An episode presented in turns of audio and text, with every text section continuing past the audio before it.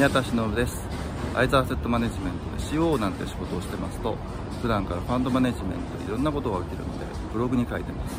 ですがなかなか読んでもらえません。ということで動画にしてみました。皆さんお耳を拝借。っていうとこでじゃあ、えーと、今日はですね、えー、あそうかもこんなふうに。だから大体こんな感じでいつもや,、やろうとしてるんです、はい、はい、ということで、えーと、本日は、えー、アセントファンダサービスの、えー、ある意味オルタナ投資の伝説の人という橋口さんにちょっと来ていただきまして、えー、というか僕の方がちょっと今押しかけてる状態ですけれどもちょっといろいろとお話を聞ければなとは思ってます、まあ、最初、まあ、今更ですけどちょっと軽い自己紹介じゃないですけど、えーとまあまあ、ちょっとご自分のことを簡単にしゃべりつつあとまあね最近はアセントに移ったというのも、まあ、いつ以上経ってますけれども、はい、ちょっとその辺りのお話というか、まあ、会社どんな感じなのかとかっていうのをちょっと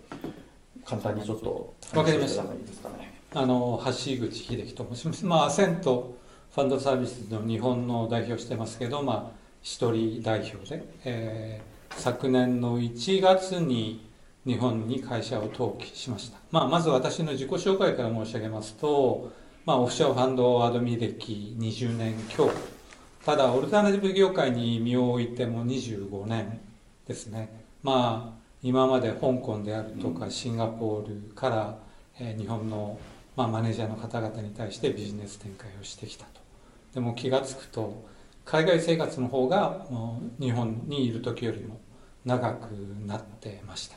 でまあ昨年5月後半に日本に戻ってきて、えそれ以来、え日本においてビジネスを展開しています。で、まあ、ただこれまで長く主に香港シンガポール、えベースで、え生活をして仕事をしてきましたんで一つ、まあ、これまでの海外生活で良かった点は香港シンガポールでの永住権がありますよと、まあ、ただ直近いろいろなことが香港で起こってまあ、えー、永住権の方が、えー、もう更新できなくなったんで今現在は唯一シンガポールだけ永住権があって。でまあ年に1回か2回はシンガポールに戻りたいなっていうのは思ってます。でまああのこれまでのところ他でまあファンドアドミ歴が長いんですけどオフショアリーガルでも5年間日本人マネージャーの方々のオフショアファンドサポートこれをやりましたし今現在も、えー、日本のマネージャーの方々とオフショアファンドの、まあ、立ち上げのお手伝いをしています。でアセントについては、まあ、非常に若い会社です、まあ、2019年に私の元アドミの時の、えー、メンバー同僚が会社を作って、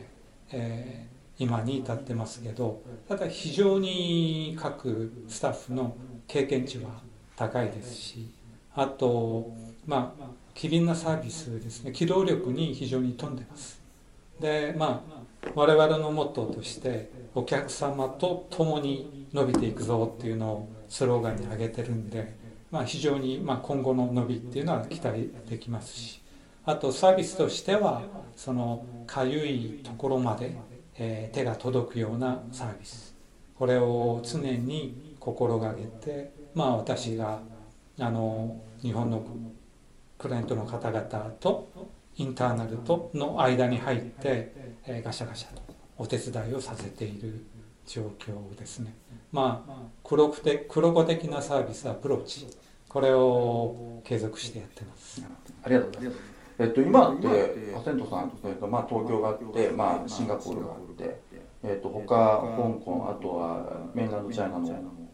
上海があってあと最近どこかいろいろ作ってますよね。そうですね。あの、まあ、シンガポールが発祥ベースでシンガポールマレーシアここを中心にして香港それから今上海にもオフィスがあり上海から北京をカバーしで台湾にも実はあの一人オフィスですけどあります、あとシドニーメルボルンここに、えーまあ、シドニーが、えー、本拠地オーストラリアではなってますけど、メルボルンにも business development のスタッフがあと一つ別にユニークな点はインドに今3拠点持ってます、はい。はい、でインドの方でいろいろな NAV の計算管理、あと投資家サポート。これを実際にやるスタッフが今60名ぐらいインドにはあのいますね、はい、あと今年5月にはドバイでのアドミライセンスも取得して、ドバイにもオフィスをあの近々セットアップする予定で動いてます。あともう一つはモーリシャスにオフィスがありますね。やっぱりなんでしょうあのモーリシャスインドのオペレーションとか拠点ってやっぱだんだんだんだんグローバルにネットワークを広げる会社さんにとってはすごくキーになってくる場所だなっていうふうに、はい、あちこちのファンドアドミさんと話しても思うんですけどドバイライセンスっておっしゃったんですけどファンドのアドミのライセンスってあんまりまあ、特に日本はないですし香港も多分なくてシンガポールはまだ結局ライセンスしてないですよね、はい、でジャージットは確かあるんですよ。なんですけどドバイ。はファンドアドミのライセンスがあるってことなんですねそうすると。そうですね、うん、ドバイにおいてはファンドアドミのライセンスを登録するっていうことで、うん、なるほどね。あとどこだっけな。ああ橋口さん昔いたところはバーミューダ、バーミューダもありますね。あとはケーマンも確かライセンスありますよね、はい、だからファンドアドミってあの日本だとライセンスない仕事っていうふうに思われる、まあ、これはしょうがないんですよね、金商品あ金商法のカテゴリーがどっちかっていうと証券発行する売買する考えて売り買いをするっていうところにフォーカスを置かれているのでなかなかそこの部分ライセンスを持って仕事をするっていうのが難しいと思うんですけど海外ではやっぱりそこの部分は金融機関の一つとして見なされているとそういう位置づけですよね。そうですね。基本的にはアドミっていうのはそのライセンスっていうのは必要ありませんけどもやはり最近のところでの AML、KYC、いろいろなクエスチョンの中に、アドミとして regulated entity ですかっていう質問が必ず出てきます。その際には、やはり、まあ、我々の場合には今回ドバイっていうことですけど、まあ、他の会社さんにおいては、バミューダに regulated entity として登録してますよっていうことで報告をする、そういうようなプロセスになってますね。だその意味でいうとだんだんだんだんちゃんとこうインフラを支えていく部分があるっていうのが一つ大きいと思うんですけど、えー、でもさっきちらっとあの会社さんと中に入り込んでガシャガシャするっておっしゃったんですけどそこってファンドアドミの本来の仕事とちょっと違うところじゃないですか。どんなことを例えばされてるんですか？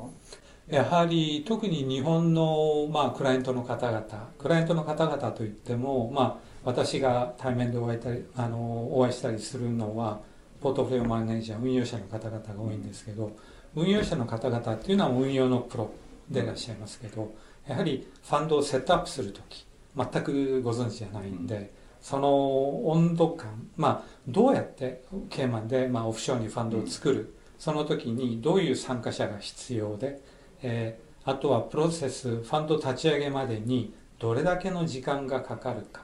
あとどれだけのコストがかかるか。まずそういう大まかなところからお話をして。でその例えばファンドアドミだったらオフショアのファンドアドミ。どういうあのサービスエンジンがあって。こういうあの日々どういうふうなアプローチであるか、まあいろいろなファンド例えばヘッジファンドさんの場合にはプライムブローカーさんとのやり取り。そういうような場合にマネージャーとしてどういうやり取りがある？でそれをアドミにどういうような形で流すか？いろいろなプロセス、まあポートフォリオマネージャーの方々にとって必要じゃない部分もあるんですけどもやはり全体としてその CEO、CIO として当然その大きい流れをご存知じゃないと多分に私がこれまでお会いした方々もあのファンドセットアップまあ12ヶ月で割と簡単にできるんじゃないかとお考えの方が多々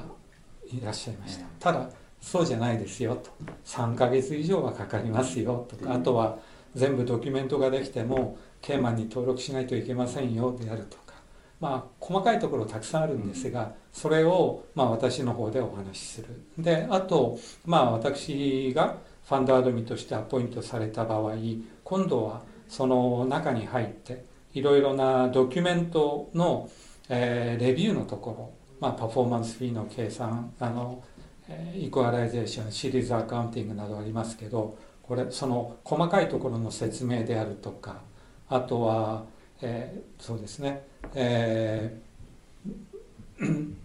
まあ AML、KYC 投資家が入る時のその日本の投資家に対する requirementまあ日本でも本人確認銀行さんなどもいろいろおやりになってらっしゃいますけどそういうドキュメントどういうドキュメントが個人の場合法人の場合ノミニーで必要なのかっていうのを私がお話をしてで同時に日本っていうのは全部日本語でドキュメントは完結しますけどオフショアになると英語が共通言語なんでやはりその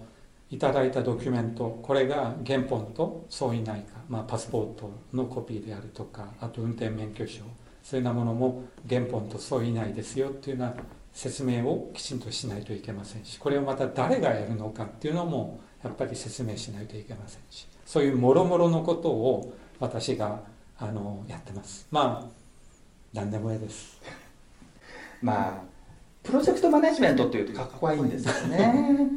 まあ実際ファンド一生で一回作ればいいっていうのが普通じゃないですか、はい、だからなかなかそういうノウハウってたまってこないですよね僕人生で何回ファンド作ったっけ？と思うからああそうだよね。あれもあるしこれもあるしそれもあるしでも昔なかったけどこれが増えたよねっていうのはもう毎年毎年変わっていってるから感じ取るわけですけどそこって常にそこに身を置いてないと全然わからない世界なわけですからしかも特に expertise が投資に向いてる人だと他の部分は確かにあまり気にならなくて投資できるための器があってお金が入ってくればあとはやるって、まあ、すごく乱暴な言い方すると、そこにフォーカスして、まあ、それはプロフェッショナルはしょうがないんですけどもそうでない部分をちゃんと整えていく走らせられるように動かしていくっていうのもすごく大事なことでそこのノウハウっていうのはやっぱり経験した人しか分からない。そこだと思うんですよね。そうですね